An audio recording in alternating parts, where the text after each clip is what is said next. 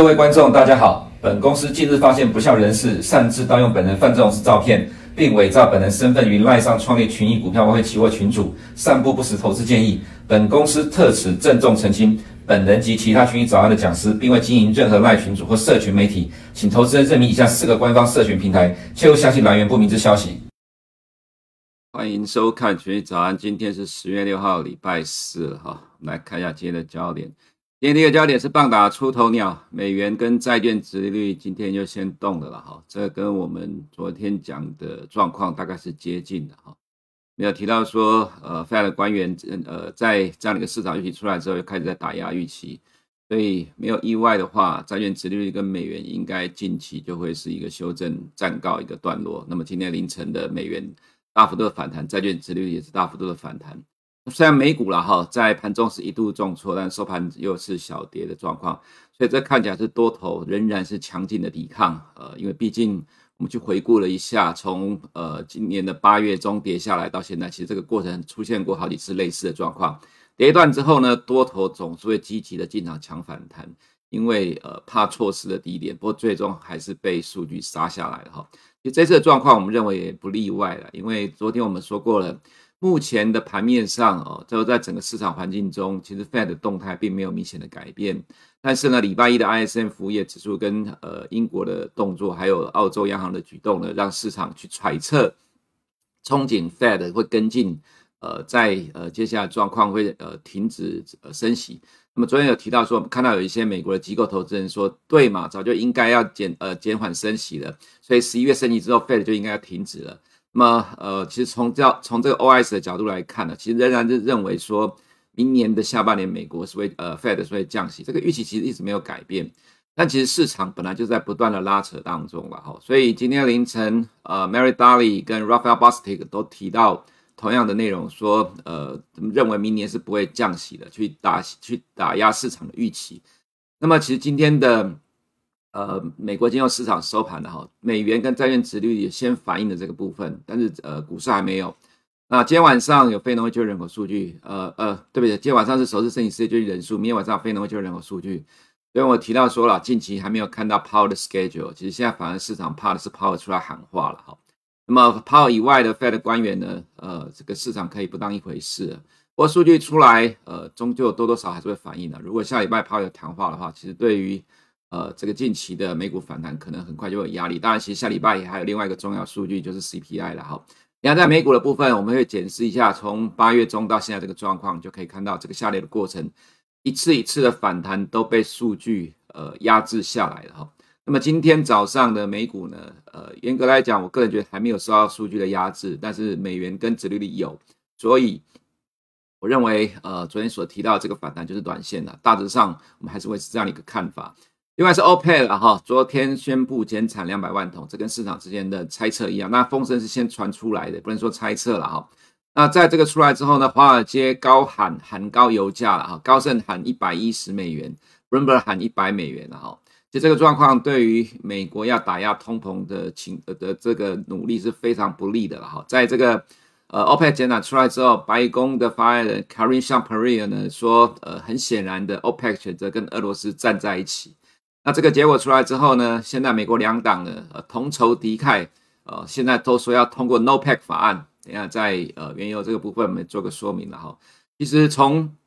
呃拜登执政之后，基本上呃美国现在对于呃中国跟俄罗斯这样的一个冲这样的打压围堵啊，是越演越烈的哈。OPEC 并没有选择跟美国站在一起，拜登七月跑到 OPEC。去跟沙乌地阿拉伯见面哈，那希望呃沙乌地阿拉伯能够降油价。当时候的沙乌地阿拉伯就摆出了有点敷衍的态度了。虽然说拜登还是说我们接下来几个月就会看到成果，不过显然这一次呃沙乌地阿拉伯给呃拜登打脸了哈。所以当然拜登政府脸色很难看，这会是呃接下来到年底之前的哈油市的动荡的主因，也会是呃股市的压力，因为这会让呃美国的通膨加上全世界通膨。掉下来的速度都变慢了哈，这会金融市场动荡的根源之一。来看一下今天的 Fed 的动态，我们还是强调说了哈，你必须每天去关注这些 Fed 官员的讲法，因为没有了前瞻指引之后，每一个 Fed 官员讲话都很重要。再加上市场总是预期，总是乐观期待 Fed 会被迫转向。其实从一九九一九八零年之后了，也就是美国的通膨，呃，一九七零年到一九八零年代，美国高通膨被控制住之后的市场，总是依赖呃 Fed 来去拯救经济，依赖 Fed 拯救市场。这个市场指的是股市，所以当股市跌下来的时候，都会期待说 Fed 来救市了。这个其实已经为养成了四十年的心态，很难改变了哈。那么现在的 Fed 要采取一九八零年呃末一九八零年末期呃，就是说在一九七零年末期到一九八零年的这样的强力压制通膨的举动，即使在八月二十六号抛了谈话造成美股的大跌，其实美国投资人仍然不愿意相信 Fed 会不管经济，而只要一一直不停的打通膨，所以才会反映在现在的盘势里面，就如同我们一直形容美国股市的。美股的投资人总是在任何的蛛丝马迹中去找出任何可以做多的理由来做多。礼拜一、礼拜二目前是如此，今天凌晨一路大跌，收盘小跌，也是这样的情况。呃，非得要确定的证据出来，才能够把市场打下来啊。所以这个修正的过程既漫长又痛苦，因为对投资人来讲，不愿意错过低点，最终证实的结果却是低点一路的在破。那么昨天我们也提到很多的呃美国券商在做研究，也提到说，其实这波跌下来，散户根本没有退场，一直在不断的逢低买进哦，所以在这个状况之下呢，其实并没有看到美国市场恐慌的情况，那代表呃市场的修正其实还没有结束了哈。来看一下这个 Fed 分行官员的谈话了哈。那么 Mary Daly 其实这几天都有讲话，那么今天就很直接的对于这两天的美股的上涨做了回应了，他提到说。期货市场呃，点名的期货市场对于二零二三年降息的预期是错的，因为 Fed 的目标是维持政策收紧，以确保两个 percent 的通膨。Mary Daly 预测基准利率的高点区间在四点五到四点九，他直接点名的市场预期是错的。当然也很少的官员呃，在八月二十六号之前呢、啊，其实有官员就讲得很白，但是其实市场是不相信的，一直要等到抛谈话才把美股打下来。那么连续两天上涨之后呢，Mary Daly 只提出了这样一个讲法，当然就是不希望美股再继续反弹下去了哈。其实你要看得懂这些官员讲的是什么。那么这样说法的指出了市场的错误。那么另外我们看亚特兰大的 Rafael Bostic 也提到说，在今年年底前将利率提高到四到四点五之间，然后维持通膨呃维持紧缩以降低仍接近四十年高位的通膨率。市场揣测认为，如果经济活动放缓且通膨率开始下降。那么，Fed 可能会在二零二三开始降息，我会说不会那么快。这两个官员都讲得很白，直接针对这两天的市场预期打脸。那就要看这些呃股市的投资人这样的市场预期到底什么时候会被浇熄的哈。短线上，我个人觉得呃还没有，因为你看今天凌晨收盘就知道了。我今天晚上的重点就是在首次申请失业救济金人数了哈，等一下在数据的时候我们会呃做个说明。所以你看到这两个官员的谈话呢，对于升息的预期有没有影响？呃，我们看到十一月三号，呃，这个是就十一月三号下一次 FOMC 啊升三码的几率是六十七 percent，比昨天降了两 percent，其实没有差多少了哈，这升三码没有什么太大的改变。但是呢，在十二月十五号呢升两码的几率比昨天增加了两个 percent。另外一个是呃，这里呃多升一码的几率也稍也出现了啦，当然这很低，没有没有参考意义，但这告诉你的是整体的升息预期有在推高，因为我们看到的是二月二号，二月二号呃升一码的几率呢比昨天降下来，那么维持不变，比昨天升高了，所以在二月这里没有什么太大的变动，但是呢，在明年的三月这明年的第二次 FOMC。升到四点七五的几率有稍微降下来，那么是维持不变也稍微降下来，但其实变化的是在升到五个 percent，这里呢从原先的大概一个 percent 增加到了十四 percent，所以其实是升息预期推高了啦。所以两个 Fed 官员的谈话有影响到了升息的预期，那它产生了什么变动呢？我们先看一下 OIS 啊哈，OIS 呢认为明年三月是利率的最高点到四点四九，这个也比昨天的呃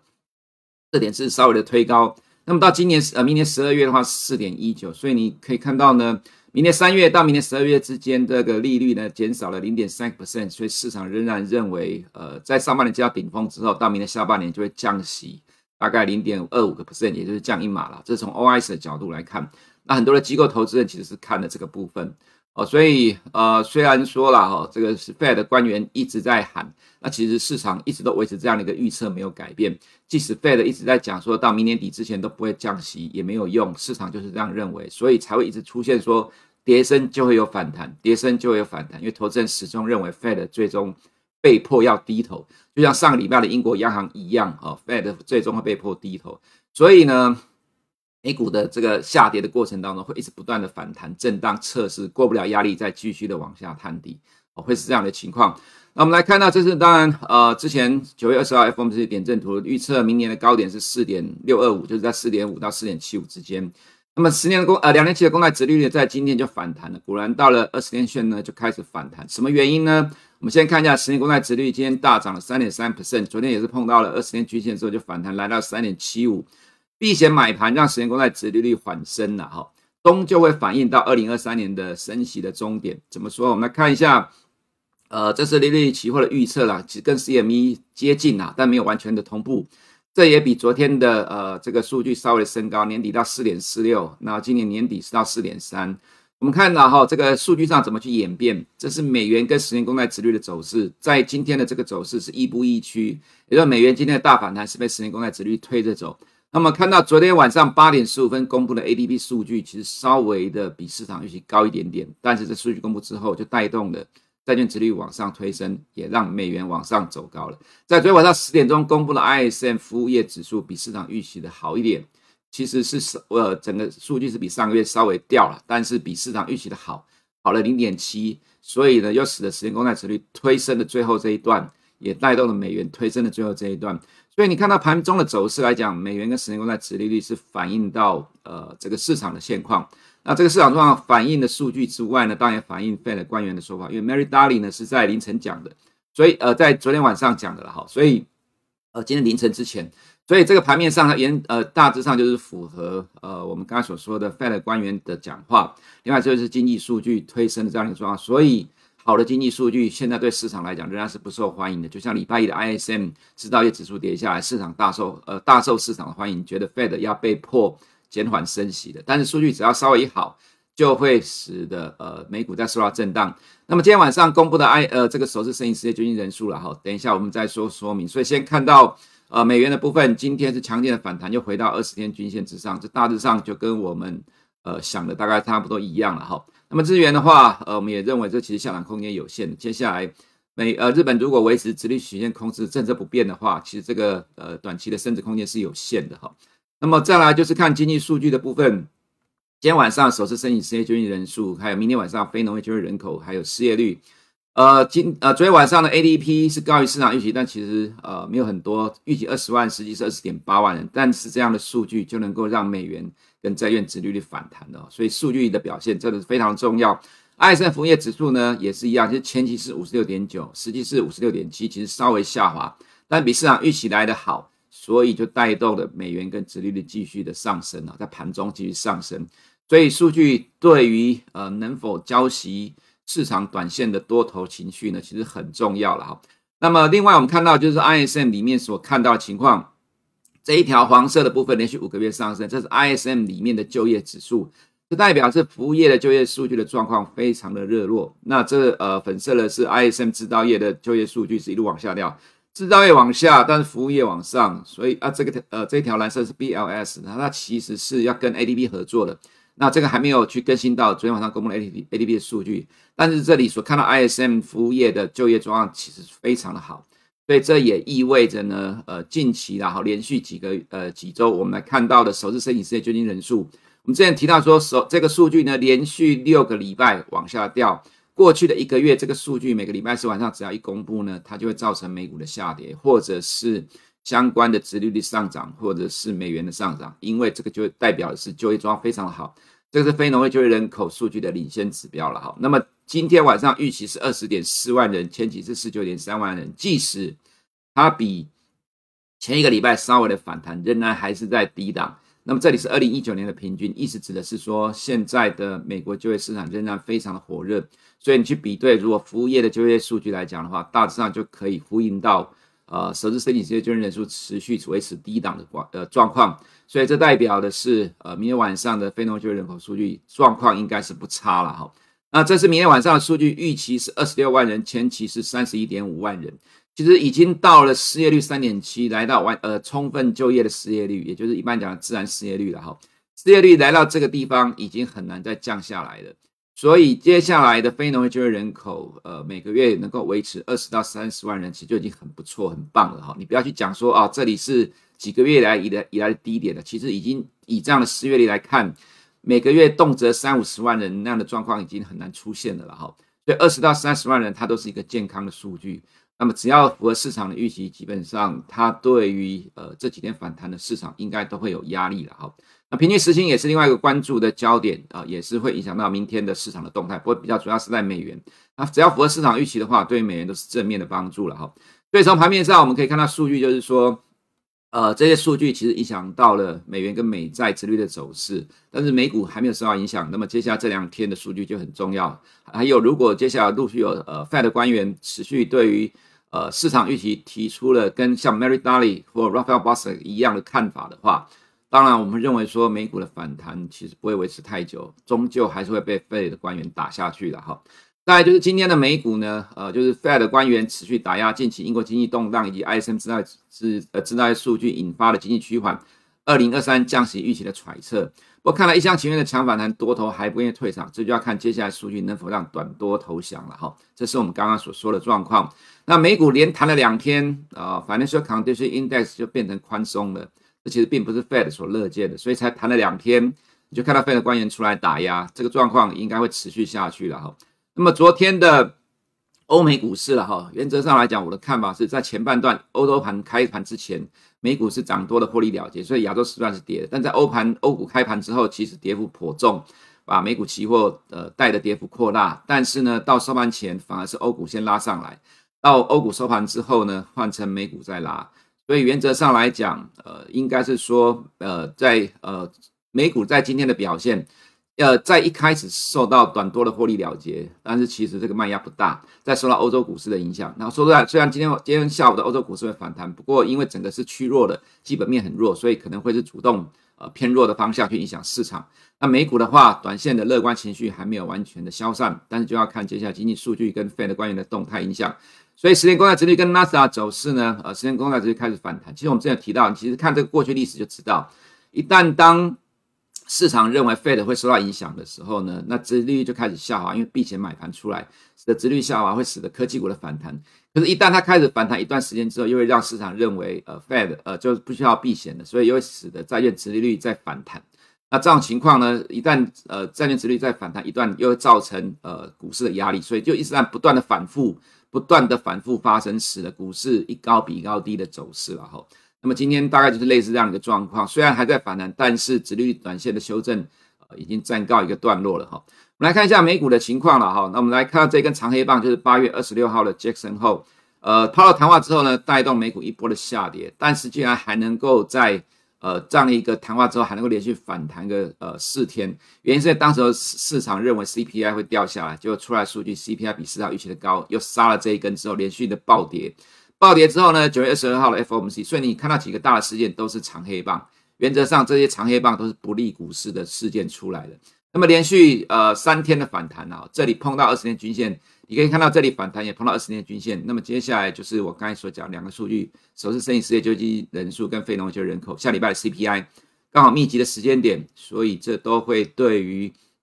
呃美股的反弹产生压力。当然，除非这些数据表现的比市场预期还要来得更好，那就是另外一回事，美股就继续谈。但是原则上，我们现在这样的评估来看，看起来对市场仍然是负面的压力。所以去谨记了哈，这一波的下跌以来，其实都是几个大的事件。那么这些大的事件在现在又开始要重演了，这就会造成市场的压力，所以我们会认为说反弹就是短线了哈。那投资人尽量就短线来面对这样的市场比较安全。那么在欧元区的部分，欧盟支持对俄罗斯的新一轮的制裁在今天生效，将会对第三国海运俄罗斯原油实施价格上限。俄罗斯威胁说，如果要这样搞的话，它就会减产，让油价更高。那么当然，实际上呃，我个人觉得欧盟这个制裁影响有限了，因为虽然都通过了，但是。私底下阳奉阴违的状况是非常的多了哈。那么欧洲天然气今天也反弹了，欧元就如同我们昨天所讲的，所以这个字我们并没有改了。今天跌的幅度算大。那么欧洲股市呃在两天反弹之后就重挫了，当然这重挫幅度跟前两天比较起来没有办法比，但是至少它是领先跌的。跟你讲的是，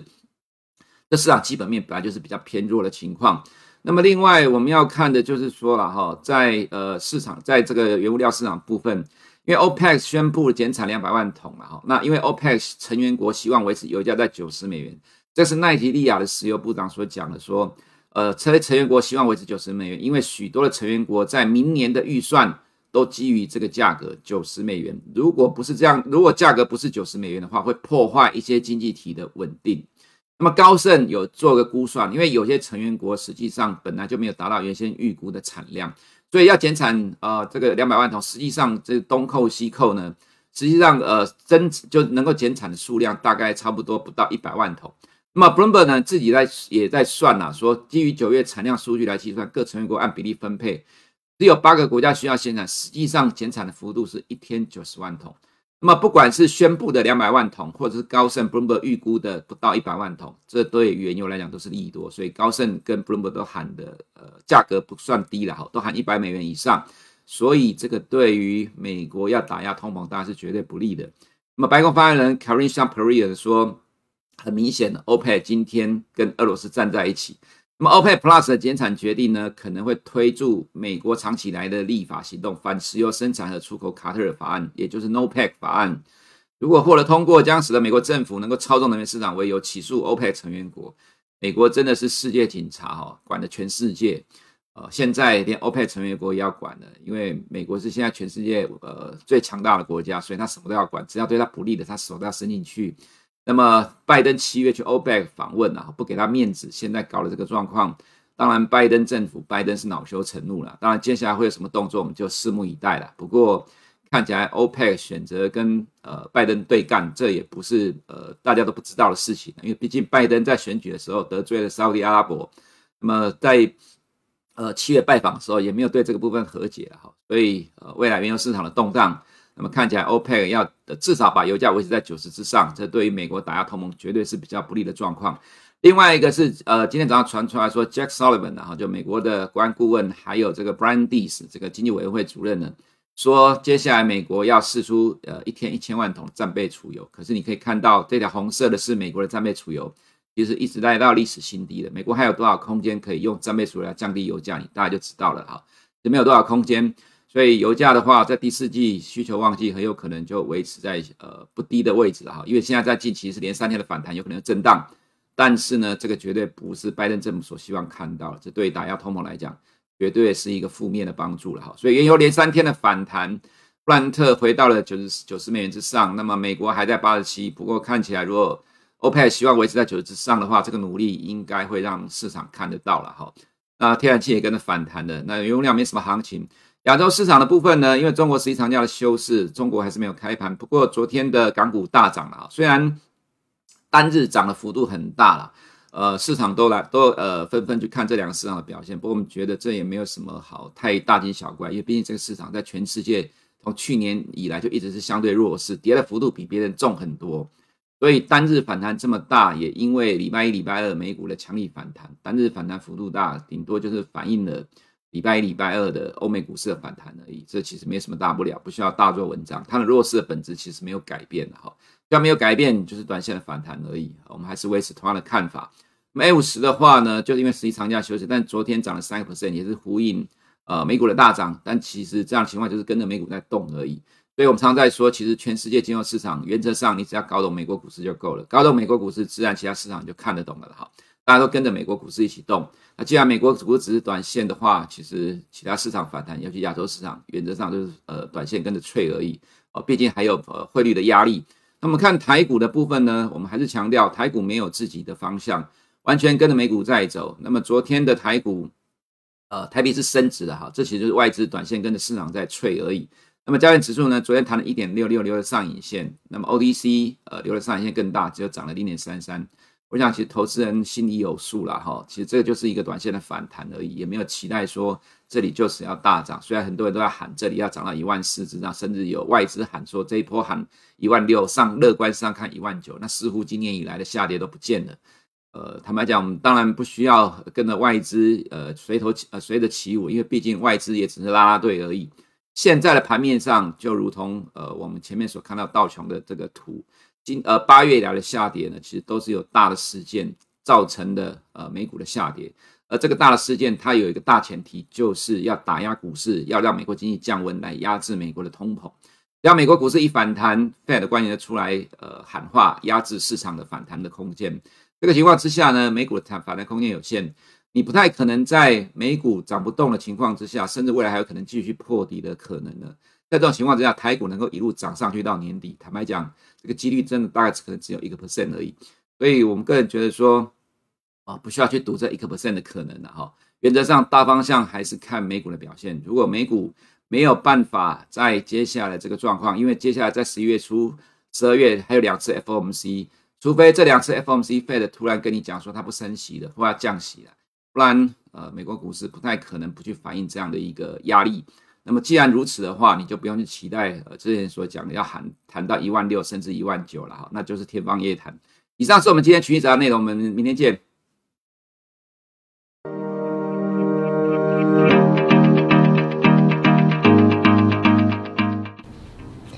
大家好，我是群益投信的 Emma。大家好，我是零零九一九群益台湾精选高息 ETF 经理人谢明志。经理人你好，我这边有一些关于零零九一九的问题想要请教您。没问题。我们都知道，台湾投资人非常喜欢高股息 ETF，所以我想一开始呢，大家最有兴趣、最想要了解的就是，相对于目前市场上的高股息 ETF，我们零零九一九的投资特色在哪里？OK，零零九一九本身有三大特色：一、领高息；二、会填息；三、越存越有利。而相较于市场上既有的高股息 ETF 的特色，则是精准高息、精准卡位、精准领息。再加上单一成分股上限十 percent，年持股调整两次，以及具有收益平准金机制的平稳季配息政策，这四大优势。所以，刚刚经理人你特别有强调，零零九一九有三大精准特色，这样可以再跟我们说明一下，我们如何做到精准吗？这样，另外零零九一九每年是换股两次，那为什么需要换股两次呢？正所谓天下武功，唯快不破。我们就是要超前部署即将配发高息的股票，所以我们每年十二月用已公布的前三季获利资讯，预测隔年配高息的潜力名单。等到隔年五月再发挥三大精准特色，来一举囊获精准的高息股。大多热门台股高息 ETF 采取过去平均或是预估股利的方式，和群益台湾精选高息 ETF 不一样。这档 ETF 掌握台湾上市公司每年需五月二十号前公布股利的规定，采用董事会宣告实际股利作为选股标准，做到精准高息，并且于五月底指数立即调整持股，领先其他的 ETF 六月下旬啊、七月啊才调整持股的高股息 ETF，做到了精准卡位。至于精准领息的部分呢，我们在审核成分股的流程会排除当年度已经除完息的股票，确定入选的股票，档档都是买了之后可以领到息的高息股。原来零零九一九将选股逻辑还有换股时机都进一步改良到更为精准，这样听起来它可以说是进化版的高股息 ETF。这样听到这边，我想大家都会很有兴趣想要了解零零九一九所追踪的指数过去的一个股利还有绩效的表现是如何呢？零零九一九所追踪的指数股利率，二零一七年以来历史的平均超过了八%。明显高于热门的高股息 ETF 所追踪的，像是台湾高股息指数以及 MSCI 台湾 ESG 永续高股息精选三十指数。那我们今年最新的指数股利率更高达了十二点二 percent。那我们的指数不仅股息高，报酬也十分的优异哦。二零一六年底以来的绩效达到一百零六点八趴。不仅胜过热门的高股息指数，也胜过大盘指数。这样听起来，零零九一九有高股利的优势，但我想说，这个投资人长期持有应该可以发挥很大的那个时间复利的优势哦。这样根据我们的资料的显示，如果我们今天持有这个零零九一九所追踪的指数，如果我们持有一年，我们的年化股利率大约是七点九个 percent。可如果我们的持有时间可以拉长到五年，这个复利效果就可以让我们的股利率成长到十二点六 percent。哇，看起来真的是越存越有利。这样最后这边提醒一下大家，十月四号就可以开始申购零零九一九群益台湾精选高息 ETF。这样有意申购的投资者呢，可以请洽群益投信或请洽各大券商。投资一定有风险，基金投资有赚有赔，申购前应详阅公开说明书。如果你不想错过最新市场动态，记得开启小铃铛并按下订阅。此外，我们在脸书、YouTube 以及 Podcast 都有丰富的影片内容，千万不要错过。每日全球财经事件深度解说，尽在群益与您分享。